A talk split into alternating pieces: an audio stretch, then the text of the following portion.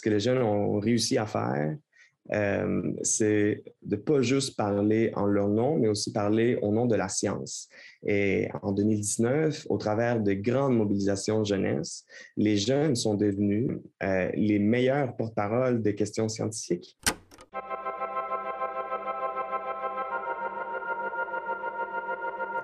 How dare you? Comment osez-vous on se souvient de ce cri du cœur lancé par la militante écologiste Greta Thunberg en septembre 2019. C'était au siège des Nations Unies à New York, face à un parterre de dignitaires venus assister au sommet des Nations Unies sur l'action climatique. Comme elle, plusieurs figures se sont démarquées à travers le temps pour représenter la jeunesse dans les instances onusiennes et lutter contre les changements climatiques. Cette année, les marches pour le climat les mobilisations en ligne et les mouvements de la communauté étudiante étaient au rendez-vous pour se faire entendre durant la conférence de Glasgow sur les changements climatiques ou COP26. Ces mouvements témoignent d'une volonté des jeunes de faire partie de la solution. Mais quel rôle est-ce que ces représentantes et représentants jeunesse jouent dans le débat public sur l'environnement? Est-ce que la jeune génération a la place qu'elle mérite au sein des instances intergouvernementales? Bref, laisser les jeunes écrire la politique climatique internationale, est-ce une bonne idée? Je suis Jocelyn Guillarmou, vous écoutez Le Réverbère, le balado de l'Institut du Nouveau Monde, un espace de rencontre avec des spécialistes qui abordent des enjeux de fond. Nous sommes présentement au Palais des Congrès de Montréal et je reçois Catherine Gauthier, directrice générale d'Environnement Jeunesse. Nous pourrons également entendre des extraits d'une entrevue avec Eddie Pérez, analyste principal des relations diplomatiques et gouvernementales à Réseau Action Climat Canada. À titre d'avertissement, les sujets que nous allons aborder peuvent être source d'anxiété. Nous vous invitons à consulter les ressources d'information, d'écoute et de soutien listées dans la description de cet épisode. Catherine Gauthier, bonjour. Depuis 2016, vous êtes directrice générale d'Environnement Jeunesse, où vous conscientisez et outillez les jeunes du Québec sur les enjeux environnementaux. Mais avant cela, comme Disha Ravi en Inde, Shie Bastida au Mexique et au Chili, Vanessa Nakate en Ouganda ou encore Greta Thunberg en Suède, vous vous engagez dès l'âge de 15 ans pour la justice environnementale et sociale. À 16 ans, vous montez à la tribune de la COP 11 où vous vous adressez aux 10 000 personnes présentes à Montréal. Deux ans plus tard, vous êtes invité à prononcer un discours à l'ONU. Ma première question est simple. Qu'est-ce qu'on ressent, Catherine Gauthier, quand on est invité à s'exprimer à 18 ans à l'Assemblée générale des Nations unies? Tout d'abord, je pense que je me suis sentie euh, particulièrement privilégiée. Euh, comme vous l'avez mentionné, deux ans plus tôt, euh, j'étais à Montréal, ici même au Palais des Congrès, à m'adresser auprès de 10 000 délégués internationaux. puis deux ans plus tard, je me trouvais à faire le constat, bien naïvement, que les choses avaient très peu bougé. Euh, pour moi, les questions des changements climatiques étaient tellement pressantes. Pour moi, ça avait été un choc de me rendre compte à quel point c'était grave. Et donc, euh, j'étais à la fois remplie d'espoir de voir que l'Assemblée générale des Nations unies à New York, euh, où tous les chefs d'État étaient réunis pour cette rencontre importante, parlait à l'occasion d'un sommet de haut niveau de la question qui était extrêmement urgente. on se rappellera, bon, en, en 2007, de la question des changements climatiques. Donc, j'étais euh, très impressionnée aussi euh, de l'ampleur euh, de, cette rencontre, que ce soit le format. J'étais, pour donner un exemple, assise aux côtés d'Arnold Schwarzenegger, de la mairesse de New Delhi. donc, c'était plutôt impressionnant pour moi d'être assise aux côtés de, de, diplomates qui avaient un message extrêmement fort. puis, bien naïvement, je me suis dit, wow, je suis très chanceuse de pouvoir porter la voix de la jeunesse. Un des jeunes qui devait faire le discours avec moi n'a pas pu se rendre à New York parce qu'il y a eu un événement météorologique extrême, des inondations, et jamais pu euh, arriver à temps à l'aéroport. Donc, c'était quand même euh, très particulier comme contexte, euh, un contexte doublement d'urgence. Mais je pense que le rôle de la jeunesse en tant que telle se joue davantage dans l'informel. Euh, c'est pas nécessairement dans l'espace en tant que tel que l'influence et l'impact des jeunes euh, se voit davantage. En fait, s'il y a un rapport de force, c'est parce que euh, les jeunes ont réussi à utiliser l'informel comme, euh, comme façon de faire entendre en fait leur, leur voix à l'intérieur de ces espaces de gouvernance.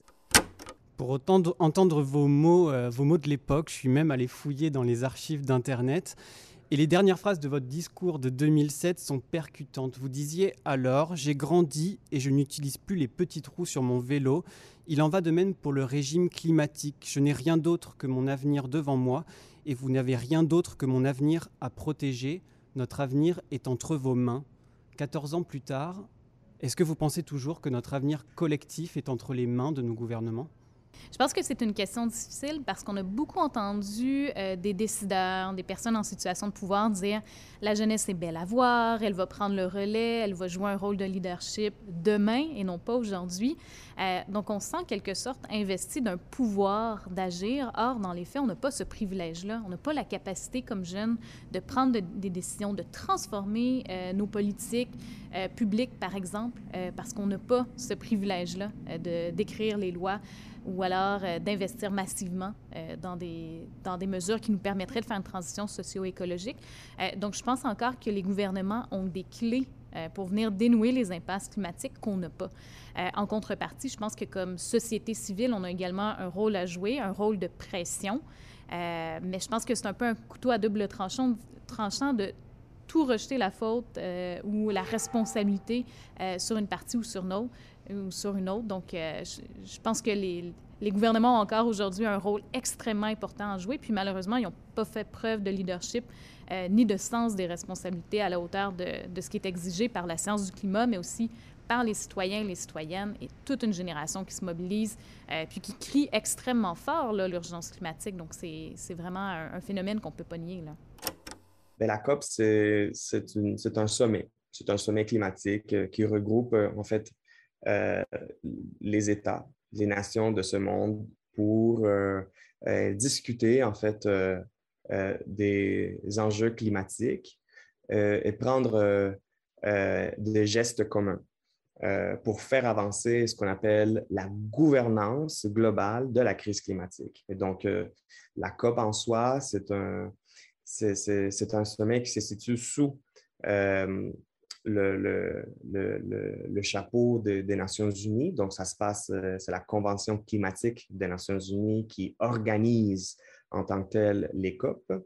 Et, chaque année, ces sommets se passent de, dans des villes différentes. La première clientèle, en fait, euh, ou, le premier groupe cible d'une COP, ce sont les États membres, ce sont le gouvernement. Cependant, euh, surtout après l'adoption de l'accord de Paris en 2015, euh, je pense qu'à l'échelle globale, il y a une reconnaissance que toute victoire en matière de changement climatique passe par la concertation de groupes d'acteurs au-delà des États. En fait, les États eux-mêmes n'ont pas toute la capacité, en fait, pour euh, répondre à, à, la crise climatique et à toutes les nuances derrière les solutions en matière de changement climatique que ce soit pour l'atténuation et pour l'adaptation. On sort justement de, la COP 26 qui s'est terminée il y a quelques semaines à Glasgow et elle s'est terminée sur un ton un petit peu amer, je pense. Euh, on a même vu le président de cette, de cette COP, le Britannique Alok Sharma, pleurer et s'excuser de ne pas avoir été euh, à la hauteur. Euh, c'est pas la première fois que ce genre d'événement se, se, termine sur un sentiment d'échec. vous le savez puisque vous avez participé à plus d'une dizaine de COP.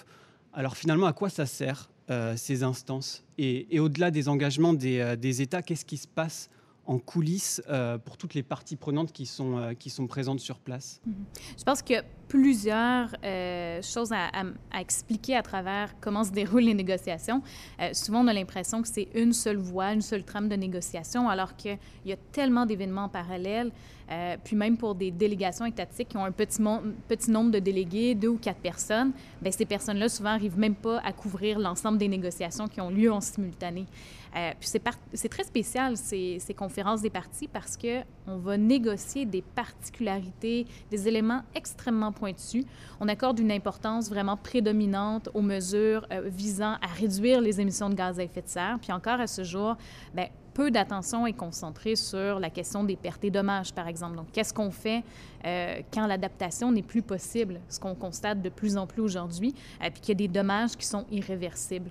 Euh, donc, cet espace-là n'est qu'un point, n'est qu'un moment dans l'année. puis c'est un peu une bulle à part.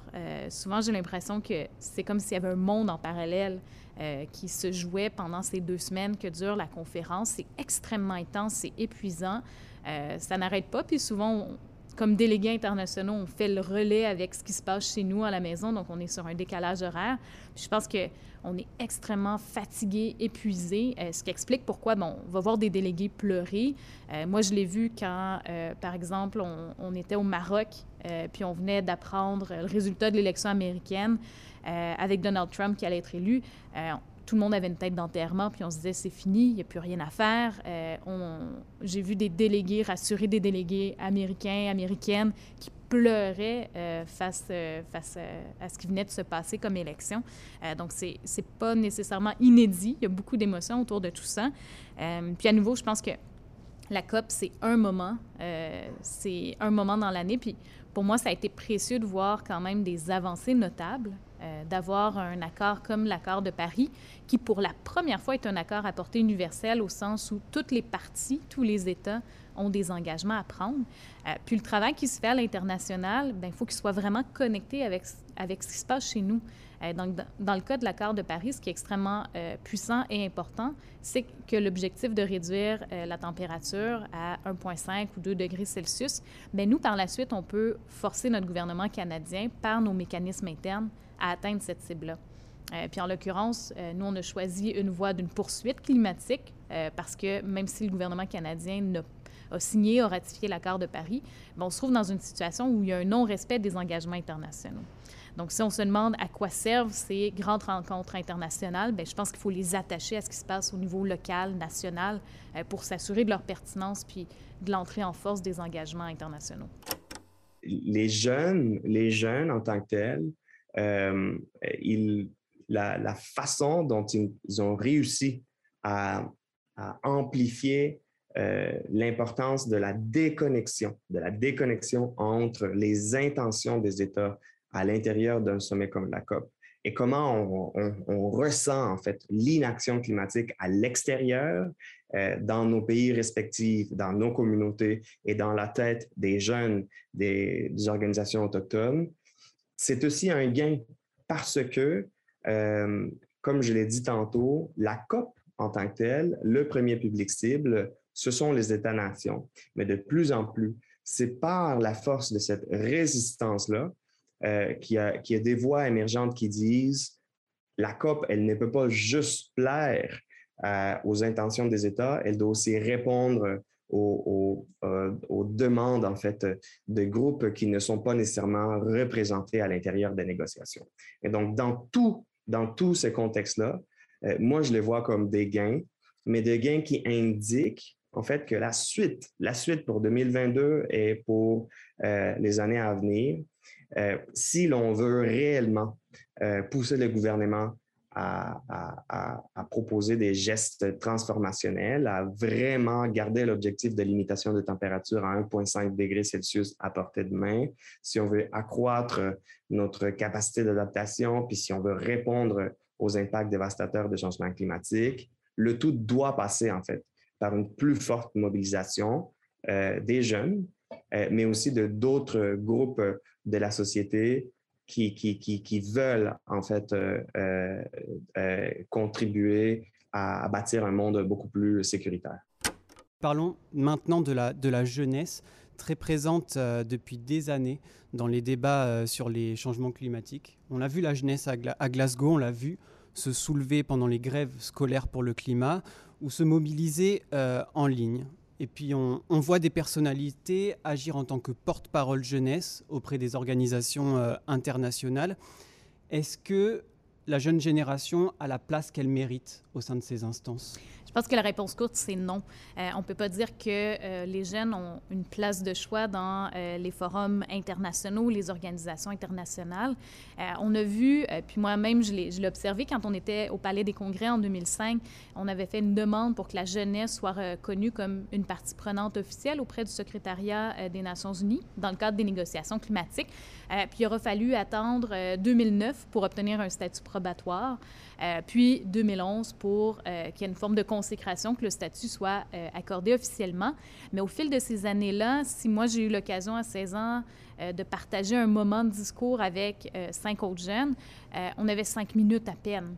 Puis plus récemment, bien, le temps de parole durant deux semaines de négociation bien, a été réduit à 30 secondes.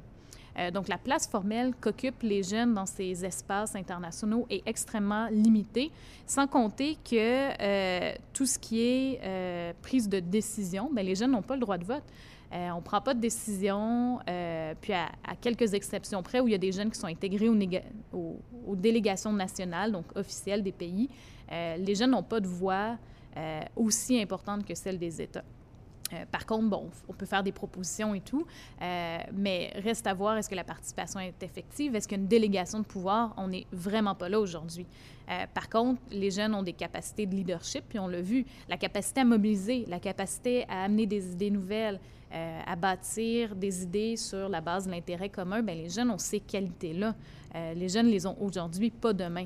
donc, je pense qu'il y a une place beaucoup plus grande qui devrait être faite à ces voix de la jeunesse qui sont multiples à mon avis, c'est d'abord et avant tout euh, l'insatisfaction de la part des jeunes euh, euh, des moyens traditionnels pour se faire entendre et la recherche, en fait, de moyens pour réellement faire valoir leur voix sans se faire, comme on dit, tokeniser. Donc, sans qu'on sans qu'on utilise euh, euh, de façon abrupte un peu euh, l'image des jeunes seulement pour, pour faire valoir en fait un point. D'ailleurs, Environnement Jeunesse organise depuis 85 un colloque annuel qui présente des conférences, des ateliers et des activités de réseautage qui sont conçues par et pour les jeunes. L'idée de ce colloque, c'est se former, échanger et mobiliser. Comment est-ce qu'on s'engage d'abord auprès d'Environnement Jeunesse Parce que ça peut paraître un petit peu compliqué euh, de prime abord. Et, comment est-ce que vous, vous formez les futurs activistes du mouvement environnemental au Québec? Je pense qu'on n'a pas la prétention de former tous les prochains activistes, euh, mais c'est certain que plusieurs jeunes qui se sont impliqués avec nous sont par la suite devenus euh, des leaders importants dans le milieu environnemental. Puis je pense qu'il n'y a pas une méthode unique. puis souvent, un des freins auxquels se butent les jeunes, ben, c'est qu'on ne les prend pas au sérieux. Euh, on leur demande de, présenter un plan d'affaires avant d'entendre leur idée. Euh, donc, on, va mettre beaucoup de barrières à la participation. Euh, puis moi-même, même avec un titre de directrice générale, je me suis butée à certaines, certaines idées préconçues, comme quoi, bon, une jeune femme directrice, ben, peut-être qu'elle n'est pas aussi compétente qu'une autre personne. donc, j'ose bien imaginer que les jeunes font face à des défis encore plus grands. Euh, puis parmi les, valeurs qu'on a, ben, c'est bien sûr d'écouter les jeunes, de leur faire confiance, de venir soutenir les qualités que les jeunes ont déjà. Euh, puis de leur octroyer aussi une certaine forme de pouvoir, donc de prendre des décisions, de leur accorder, euh, dans le cadre de nos programmes, les jeunes ont un budget de 5 000 qu'ils peuvent utiliser pour réaliser un projet. nous, on est là pour les soutenir, mais par la suite, toute l'idéation, la conception, ça leur revient. Euh, puis, euh, les jeunes font aussi partie de notre euh, organisation en, tant que membre de notre conseil d'administration. Donc, on a une moyenne d'âge plutôt jeune, de moins de 30 ans, même, même au sein du conseil d'administration. Donc, ça nous permet aussi de ne pas avoir une instance qui est séparée, mais vraiment de les intégrer à travers les, les, prises de décision. Puis, on facilite également des rencontres à caractère politique, donc avec des personnes titulaires de charges publiques, donc qui sont en position de pouvoir pour faciliter ces maillages-là, du mentorat, euh, puis bien sûr, l'esprit un peu de, groupe, de gang, donc de se retrouver avec d'autres personnes euh, qui ont des ambitions, euh, puis que ça puisse les inspirer par leur père. je pense que souvent, les, jeunes, on, sent en eux le leadership, la capacité de générer des idées, puis nous, on, est là pour venir les, soutenir tout simplement. Mais le Canada, cette année, est arrivé à la COP 26 avec une meilleure performance euh, que jamais dans l'histoire des COP. dans ces 26 années depuis que la COP a été a, commencé à, rencontrer, à faire rencontrer les États le Canada est l'un des pires joueurs en fait de la diplomatie climatique parce que on est on, est le quatrième euh, pays euh, producteur de pétrole, parce que nos émissions continuent de monter, parce que on dit une chose et son contraire. Euh, mais c'est par la mobilisation, c'est par la mobilisation, une mobilisation tant de la société civile que des acteurs scientifiques, que des jeunes. Une grande partie de cette action-là provient également des jeunes. Pour faire en sorte que le gouvernement du Canada se dote d'outils, euh, de lois euh, et puisse essentiellement arriver à Glasgow avec quelque chose à offrir. Pour la dernière partie de ce balado, je voulais parler des engagements des États. Faudrait-il que tous les engagements internationaux en matière d'environnement deviennent contraignants? C'est une bonne question, la question de la contrainte, puis elle revient souvent, que ce soit en matière environnementale ou même sociale. Euh, j'ai un avis un, peu partagé parce qu'on l'a vu avec un accord contraignant comme le protocole de Kyoto, par exemple, où le Canada avait à la fois signé et ratifié le protocole de Kyoto, donc s'était engagé à respecter des cibles. Or, à une année de l'échéance, comme le protocole prévoyait un mécanisme de retrait, le Canada s'en est prévalu et donc même s'il y avait une forme de contrainte, ultimement, le Canada a pu euh, s'en tirer, donc euh, échapper à ses engagements. donc l'élément de contrainte il est intéressant, mais il faut que les États euh, s'y soumettent volontairement. Donc, l'élément de contrainte n'existe que, que, de manière très partielle. Euh, puis là où je trouve que ça peut être intéressant euh, d'aller sur d'autres canaux, notamment au niveau, au niveau juridique, puis on pourra en reparler, euh, ben, c'est de voir quels sont les mécanismes déjà existants pour ajouter un élément de contrainte ou s'assurer d'une forme de reddition de compte au niveau interne. On est plutôt privilégié au Canada d'avoir un système démocratique, des lois, des politiques qui nous permettent de faire un suivi, donc d'agir en quelque sorte comme chien de garde de, nos droits, des normes environnementales, etc. Euh, puis, ultimement, pour moi, la contrainte, euh, oui, elle peut être d'ordre politique ou juridique, euh, mais ce que Mère Nature, les lois de la science, ben, vont nous le rappeler très certainement si on n'a pas du tout respecté les limites biophysiques de la Terre, si on n'a pas respecté les autres êtres vivants et non vivants sur cette planète, ben, c'est nous qui allons aussi en pâtir parce qu'on fait partie de cette biodiversité-là. donc, cette contrainte-là, pour moi, est beaucoup plus euh, effrayante, je dirais, euh, que ce qu'on peut avoir au niveau politique, euh, qui ultimement, oui, est intéressant pour venir essayer de forcer les, gouvernements à agir, mais ultimement, les, lois de la nature vont nous rattraper. Là. D'ailleurs, vous en avez parlé de ce recours. En 2018, Environnement Jeunesse a lancé une action collective au nom des jeunes du Québec de moins de 35 ans contre le gouvernement du Canada. L'objectif principal de cette poursuite est d'amener donc le gouvernement canadien à respecter les droits fondamentaux des jeunes et à agir contre la crise climatique. Euh, on le sait, il y a des actions similaires plus ou moins euh, qui, euh, qui, sont menées ailleurs dans le monde présentement, aux États-Unis, en Europe également, comme, comme par exemple aux Pays-Bas. En France, euh, le tribunal administratif de Paris a condamné l'État français pour préjudice écologique. C'était en octobre dernier. C'est ce qu'on a appelé l'affaire du siècle. Qu'en est-il de votre action collective et est-ce que cette décision euh, française vous donne un peu d'espoir? Notre action collective a été lancée euh, le 26 novembre 2018. C'est une date là, que j'oublierai jamais. ça a été un moment extrêmement fort parce que on a décidé d'utiliser les tribunaux pour faire respecter nos droits les plus fondamentaux.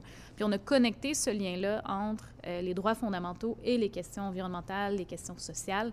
Euh, puis je pense que les, les mentalités ont beaucoup progressé euh, sur ces questions-là. On n'a pas été les premiers d'ailleurs à le faire. Beaucoup d'autres groupes l'ont fait, mais je pense qu'on a mis euh, un peu notre pierre dans cet édifice-là de venir bâtir l'importance de respecter les droits les plus fondamentaux. Dans ce cas-ci, 3,4 millions de jeunes, c'est l'affaire euh, parmi les, les, plus grandes dans le monde. puis aujourd'hui, où on se trouve, on a été devant la Cour d'appel le 23 février 2021. Euh, étant donné qu'en première instance, euh, la Cour a refusé de nous autoriser, euh, de nous donner l'autorisation pour aller de l'avant. Donc, on, attend encore à ce jour la décision de la Cour d'appel. mais si l'action est autorisée, ça nous permettra ensuite de revenir débattre des questions de fond, c'est-à-dire la responsabilité du Canada par rapport à nos droits, nos droits fondamentaux.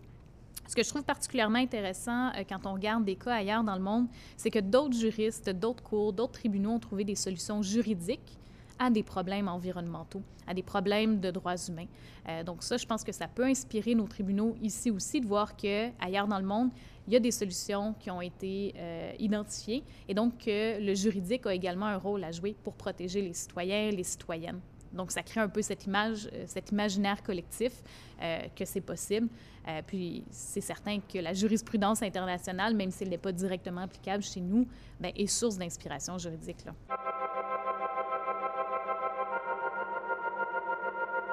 Catherine Gauthier, je le rappelle, vous êtes directrice générale d'Environnement Jeunesse. Merci beaucoup d'avoir allumé notre réverbère.